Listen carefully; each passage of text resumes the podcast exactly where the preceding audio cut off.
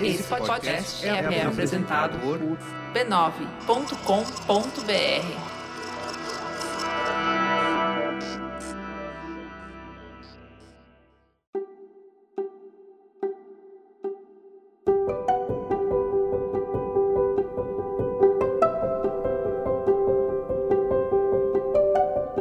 Eu lhe dou as boas-vindas ao Autoconsciente. Enfim, um podcast que entende você para você se entender melhor.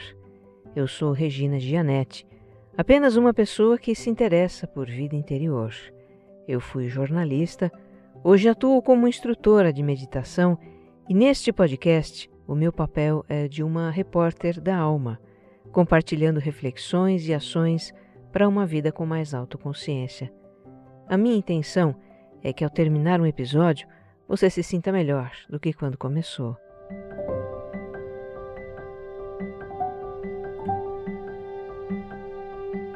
Todo dia tem pessoas descobrindo esse podcast. E se você é uma delas, deixa eu te contar um pouquinho dele. O Autoconsciente é quinzenal. Os episódios saem em domingos alternados. E é também serial. Ele tem uma sequência em que os temas vão se aprofundando. Se você começar do episódio zero, vai pegar o fio da meada. Tem gente que escuta um episódio atrás do outro sem parar, faz maratona. Mas se você quiser tirar o melhor proveito do podcast, escuta sem pressa, um episódio por vez e reflita um pouco. Coloque em prática alguma ideia que o podcast lhe deu. O autoconsciente é quase que uma terapia. Eu te convido também a me seguir no Instagram, que é onde eu mais interajo com os ouvintes. Os meus perfis são regina.gianete e você mais centrado. E se você gostar do que vai ouvir aqui, Compartilhe nas suas redes sociais e grupos de mensagens. Vamos espalhar boas vibrações por aí.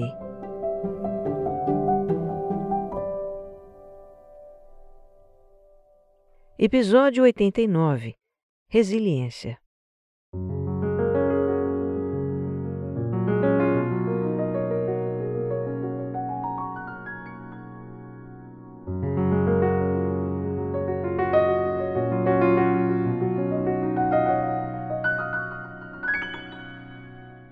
Eu quero iniciar expressando o meu sentimento sobre as histórias que ouvintes compartilharam para este episódio.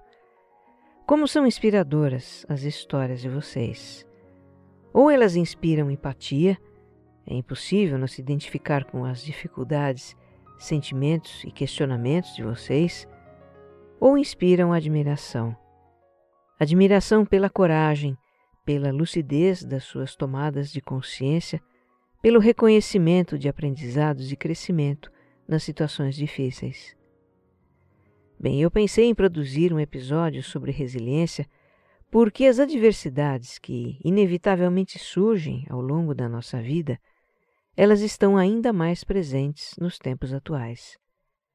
Cada um de nós sabe os perrengues por que está passando, né? Então, para a gente ampliar a confiança na nossa capacidade de lidar com as adversidades da vida e também a confiança na vida, vamos falar de resiliência. Como tradicionalmente se faz quando o assunto é resiliência, é preciso alinhar o significado dessa palavra. É comum ela ser entendida como persistência, resistência, determinação ou outra. E embora essas qualidades estejam embutidas na resiliência, ela vai muito além disso. A palavra se origina do latim resílio, que significa voltar ao estado anterior. No século XIX, a física adotou resiliência para nomear a propriedade que alguns materiais ou corpos têm de retornar ao seu estado anterior depois de sofrer uma pressão.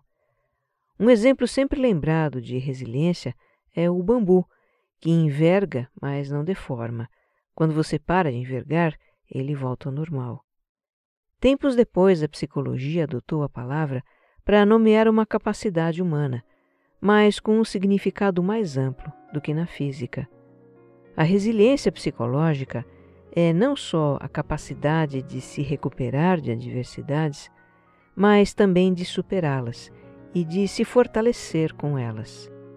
Diferentemente do bambu, que volta ao seu estado original, nós não voltamos a ser os mesmos depois de uma situação que enfrentamos resilientemente. Nós saímos maiores.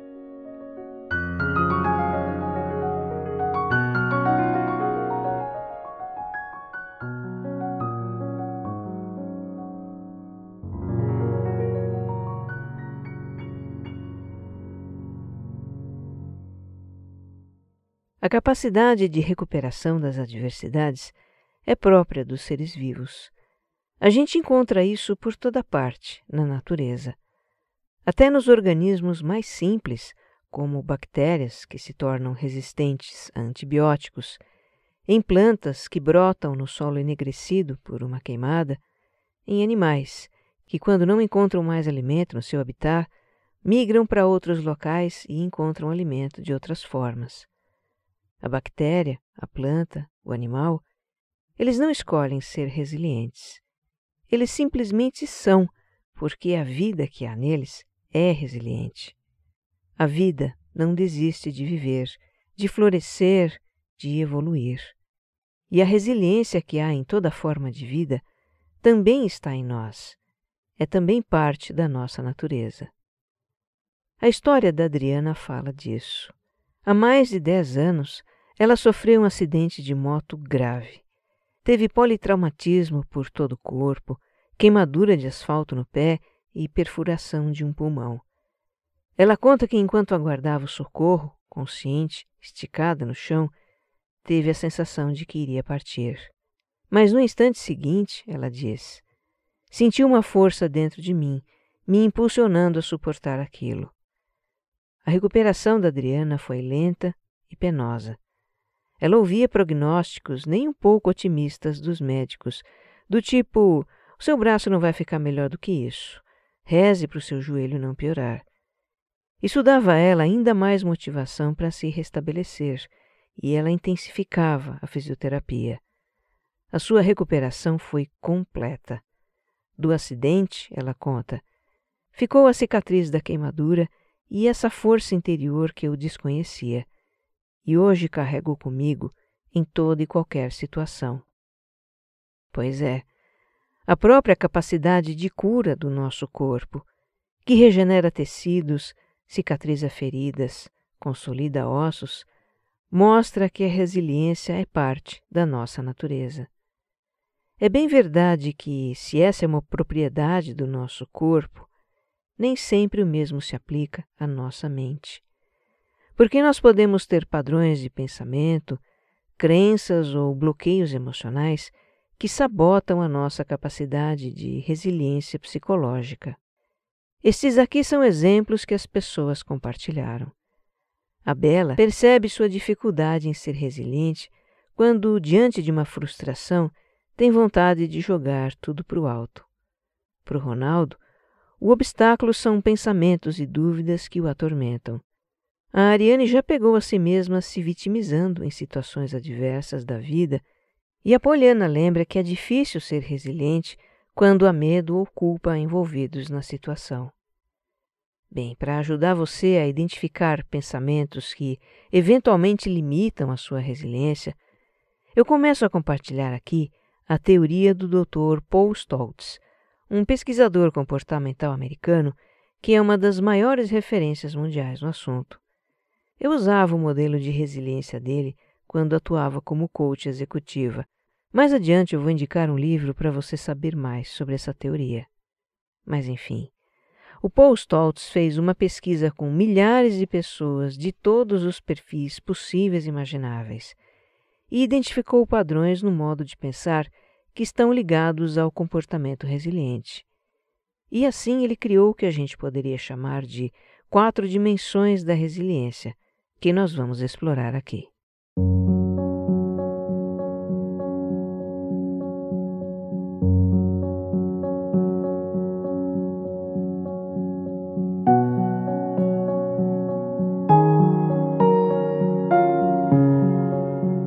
Uma das dimensões da resiliência na teoria do Paul Stoltz é a do controle. E antes que você possa pensar que ser resiliente é ter controle da vida, para evitar situações adversas, deixa eu esclarecer que não, não é isso. Controle significa aqui a percepção de que somos capazes de administrar a adversidade, de lidar com ela. Um sinal de que temos baixa percepção da nossa capacidade de lidar com a adversidade são pensamentos do tipo: estou de mãos atadas, não tem nada que eu possa fazer, estou vencido, estou acabado. Com esses pensamentos, nós estamos decretando que não há saída para a situação. E se é assim, não vamos em busca de uma saída. Consequentemente, não vamos encontrar uma saída. Por outro lado, se o nosso pensamento é preciso fazer alguma coisa ou deve haver uma saída, uma solução, algo do gênero, então a gente se mobiliza para ir em busca de uma solução. E aí somos capazes de enxergar alguma possibilidade para lidar com aquela diversidade. Eu acredito firmemente que sempre tem algo que se possa fazer para pelo menos reduzir os estragos de uma adversidade. E às vezes ela é tão grande, tão decisiva para a nossa vida, que a gente é obrigada a lidar com ela por uma questão de sobrevivência mesmo. Isso é bastante comum no caso de pessoas que enfrentam doenças sérias, com tratamentos difíceis e dolorosos. Várias pessoas compartilharam histórias de superação de doenças e nós vamos conhecer aqui a da Tati. Ela descobriu um câncer raro nas glândulas paratireoides, que ficam atrás da tireoide, na região do pescoço. É uma doença silenciosa que evolui lentamente ao longo de anos. Ela foi descoberta na Tati quando já estava comprometendo o funcionamento dos órgãos. Foram duas cirurgias grandes a região do pescoço e garganta é complicada, a recuperação é dolorosa. A Tati conta que passou por tudo com um único pensamento: eu consigo. Ela conta que tinha problemas de autoestima e, para se defender da sua fragilidade, chegava a ser arrogante. Aí vem a doença que, se por um lado mostrou a sua força, também mostrou que tudo bem se sentir frágil. Ao me ver frágil, ela diz, me senti eu de verdade. E eu precisava disso.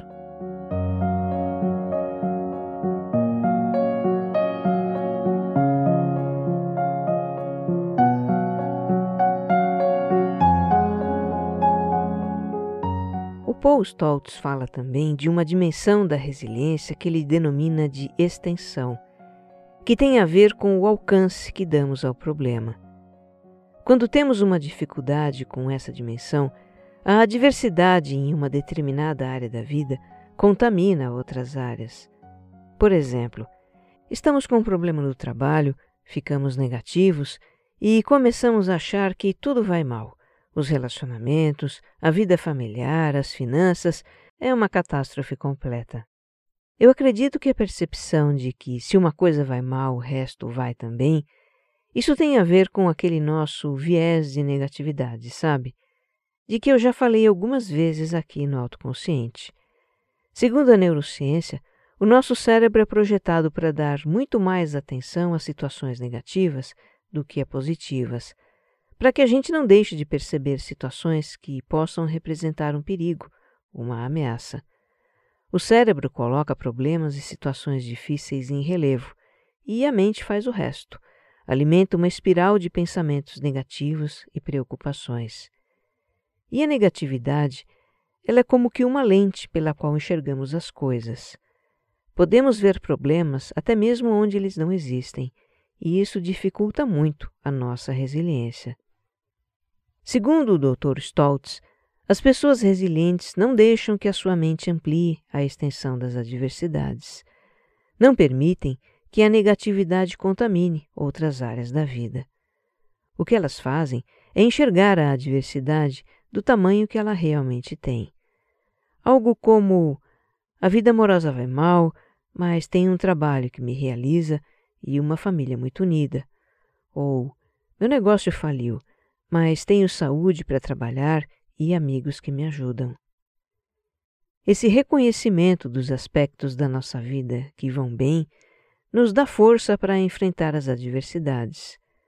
O que vai bem é como a boia em que nos agarramos e que não nos deixa afundar no mar revolto. Então, quando estamos num momento difícil, precisamos reconhecer quais são as nossas boias e nos agarrar a elas. Assim foi com o Marcelo. Em 2020, ele estava divorciado há um ano quando seus filhos vieram morar com ele. Bem no início dessa nova fase, calhou de aparecer uma pandemia que afetou negativamente o seu trabalho e os seus ganhos. Para completar, uma casa que ele alugava em outra cidade foi desocupada, o que diminuiu ainda mais os seus rendimentos. Para reequilibrar as contas, o Marcelo decidiu se mudar para essa casa. De uma hora para outra, ele se viu morando num outro lugar, trabalhando à distância e cuidando de duas crianças em idade escolar, tendo ainda que fazer todo o trabalho doméstico. Eu perguntei se ele não endoidou por assumir tudo isso sozinho, e ele brincou que sim. Mas o fato de estar com seus filhos, os três vivendo tudo isso juntos, foi o que lhe deu motivação para superar as dificuldades. Essa foi a sua boia. O Marcelo não tem dúvidas de que saiu maior desse período de adversidade. Essa experiência me trouxe um grande aprendizado, muito crescimento como ser humano e pai, principalmente por ter a oportunidade de ter meus filhos comigo. Sou grato por tudo e gosto muito disso, ele diz. Eu quase que posso ver o sorriso dele falando isso.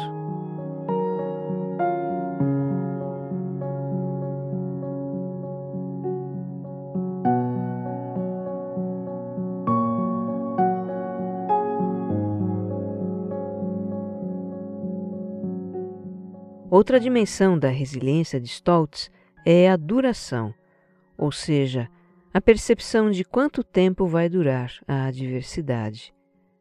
O sinal de que temos um problema com essa dimensão são pensamentos do tipo: jamais vou me recuperar, não consigo me livrar disso, minha vida nunca vai voltar a ser o que era antes. Olha, nós não podemos saber quanto tempo vai durar uma adversidade. E seja qual for a expectativa de duração que a gente crie, isso não vai nos ajudar. Se tememos que a duração vai ser longa, isso pode nos trazer muito desânimo, a sensação de que somos uma formiguinha diante da montanha. E se criamos a expectativa de que a situação vai se resolver logo, e não é o que acontece, isso desanima muito também. E desanimados, não temos energia para lidar com a adversidade. Na dimensão duração da resiliência, o melhor é lidar com a situação no tempo presente e viver um dia de cada vez da melhor maneira possível. Foi o que fez a Luísa. Entre 2000 e 2016, ela se submeteu a cinco cirurgias ortopédicas, colocou prótese de quadril e prótese total de fêmur, o osso da coxa. Por todo esse tempo, precisou lidar com a dor e limitações de mobilidade, mas ela não se deteve. Trabalhei, viajei, namorei, sempre com dor. Aprendi a conviver com ela, diz a Luísa, e ainda hoje ela convive. Eu vejo na história dela uma atitude que faz toda a diferença para nossa resiliência que é a aceitação. Aceitação, na filosofia do mindfulness, é o reconhecimento de que uma situação difícil está presente na nossa vida e a disposição de lidar com ela. Podemos inicialmente nos rebelar contra a adversidade, nos sentir injustiçados, nos vitimizar. Mas só se torna possível lidar com ela e superá-la depois que a aceitamos.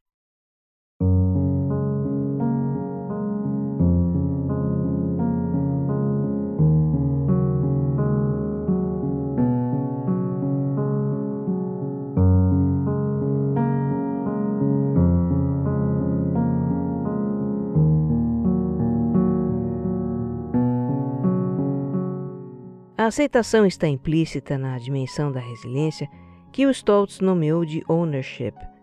A gente poderia traduzir essa palavra pela expressão assumir responsabilidade. Seria então a atitude de encarar, de tomar para si o trabalho de lidar com a adversidade, em lugar de ficar arrumando culpados ou reclamando da vida, do destino, da nossa má sorte. Ainda que a adversidade tenha sido causada por algo ou alguém, culpar o outro ou nos vitimizar nos torna reféns da situação, esvazia o nosso poder de lidar com ela. Um sinal muito claro de que nós temos uma dificuldade nessa dimensão é encontrar recorrentemente o mesmo tipo de adversidade. Por exemplo, uma pessoa quer muito encontrar o amor da sua vida, mas vive tendo relacionamentos amorosos turbulentos, de muitas discussões, que no final terminam com muita mágoa. E aí ela culpa o parceiro, que era alguém difícil, genioso, que não sabia se relacionar. É de se suspeitar que alguém, depois de N relacionamentos encontrando a mesma diversidade, é de se suspeitar que a raiz do problema esteja na pessoa, não é? De alguma maneira ela cria essa situação para a sua vida. Para quem vê de fora, não é difícil perceber isso. Mas a pessoa que sempre coloca a culpa nos outros, que se vitimiza, ela não assume a responsabilidade pela parte que lhe cabe na situação e tende a continuar encontrando a mesma diversidade repetidamente. Temos aqui uma história sobre adversidades que se repetem. Isso aconteceu com a Sara. Aos 18 anos, ela saiu brigada da casa dos pais para levar a sua vida sem depender de ninguém arrumou um emprego e um lugar para morar, e a partir daí começou a viver uma montanha russa. Olha, dava para fazer um episódio inteiro com a história que ela me contou de tanta coisa que aconteceu. Foram vários empregos entremeados por períodos de desemprego e um sufoco constante. Ela resume: Eu estava sempre sem dinheiro, sem bens básicos, ganhando roupas em doações e pegando dinheiro emprestado. Fui despejada, morei de favor e cheguei a passar fome. A Sara se vitimizava e vivia ansiosa, preocupada com suas contas, ela não dormia. Chegou a ter transtorno de ansiedade generalizada e depressão, e aí foi em busca de um caminho para o seu equilíbrio, que ela encontrou na filosofia taoísta e na prática da gratidão. No final de 2020, se empregou de novo e tudo começou a dar certo. Foi promovida, deu até para juntar dinheiro. Mas a sua grande prova ainda estaria por vir. Meses depois, ela tomava chope com uma amiga após o trabalho e recebeu a ligação de alguém que avisava. A casa onde ela morava estava pegando fogo. A Sara perdeu tudo. Mas desta vez, ela não entrou em vitimização e, graças à ajuda de muitas pessoas, recebeu o dobro do que havia perdido em roupas, calçados, objetos pessoais, utensílios e está morando hoje no local mais seguro. Depois de passar por tantos apertos, a Sara diz que já não tem mais aquela ideia de ser independente a qualquer custo. E quando olha para trás, o que ela vê é o quanto foi ajudada. Sou muito grata a cada pessoa que me levantou. Até aqui, então, você conheceu as quatro dimensões da resiliência: controle, extensão, duração e responsabilidade, segundo Paul Stoltz. Ele tem um livro editado no Brasil, se você quiser se aprofundar na teoria dele e conhecer um método para aplicar. O título é As Vantagens da Adversidade. Eu acrescentaria ainda uma quinta dimensão que eu observo no comportamento das pessoas resilientes, que é o motivo, ou o que nos move para enfrentar adversidades. O que nos motivaria a superar uma doença, por exemplo?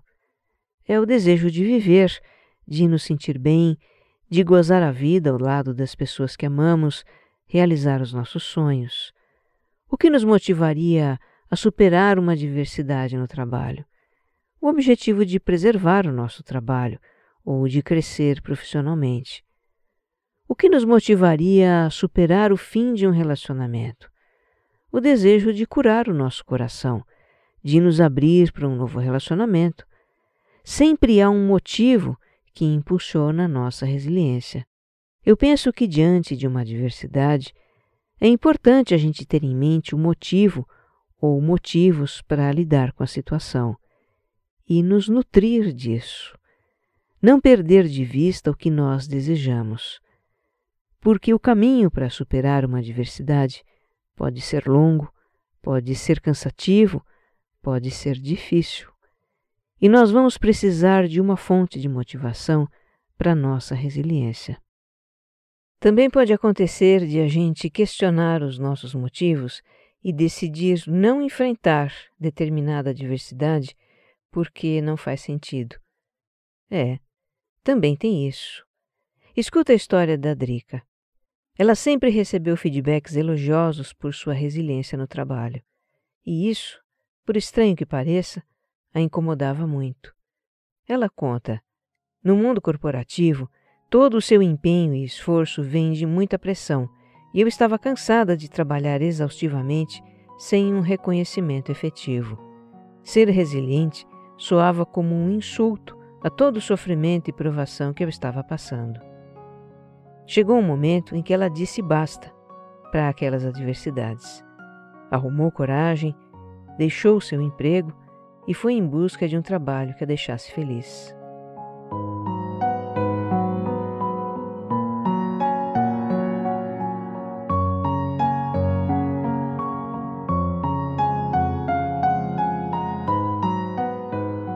Eu já tinha uma ideia de como iria terminar este episódio, mas não me sentia pronta para escrever.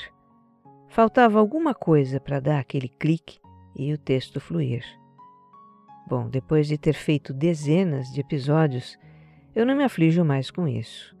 Eu fui zapear na internet, aberta para que um texto, um vídeo, um conteúdo aparecesse e me trouxesse um insight.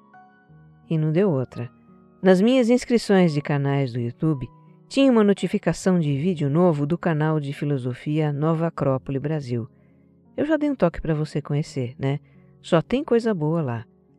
E a novidade era um vídeo curto da professora Lúcia Helena Galvão sobre lidar com a perda de entes queridos. Ali ela fala, metaforicamente, de um medicamento para todas as adversidades desde as mais amenas e cotidianas, que conforme vai sendo aplicado, vai nos dando resistência. A gente poderia também dizer resiliência para as adversidades maiores. Esse medicamento é a confiança nas leis da vida. Lembrando os filósofos gregos, a professora diz: a vida não é caos, é cosmo. Cosmo é a palavra grega para a ideia do universo, com a sua ordem perfeita expressa em todas as coisas. Se ignoramos as leis da vida, ela pode parecer caótica, com sua imprevisibilidade, mudanças repentinas e constantes. E vamos nos sentir muito inseguros diante das adversidades. Mas se a gente se dedicar à observação atenta dos fenômenos da vida, desde as pequenas coisas, como o ciclo das plantas no jardim de casa, a vida dos insetos, dos pequenos animais, vamos perceber que tudo tem uma concatenação muito perfeita. Diz a Lúcia Helena que observar e refletir sobre os fenômenos da vida nos leva a perceber que tudo está interligado, tudo tem um sentido, que a vida não é caos, é cosmo. E isso nos faz sentir um pouco mais seguros diante de uma adversidade com o pensamento de que, bem, deve haver um propósito nessa situação. Eu confio muito nisso. Para mim, nada do que nos acontece é um simples acaso, nem é em vão. A gente não pode compreender os motivos por que algo acontece, já que a nossa mente consciente não alcança a compreensão de muita coisa nesta vida. Na verdade, alcança a compreensão de bem pouca coisa. Mas isso não é problema algum. Se a gente aceitar lidar com as adversidades que chegam e fizer aquilo que é possível fazer, apenas isso, então depois, só depois, vamos perceber o que mudou em nós. Uma mudança que só poderia acontecer por meio da experiência. Diante de uma adversidade, confie na sua natureza resiliente. Confie na vida. Que você esteja bem. Um abraço.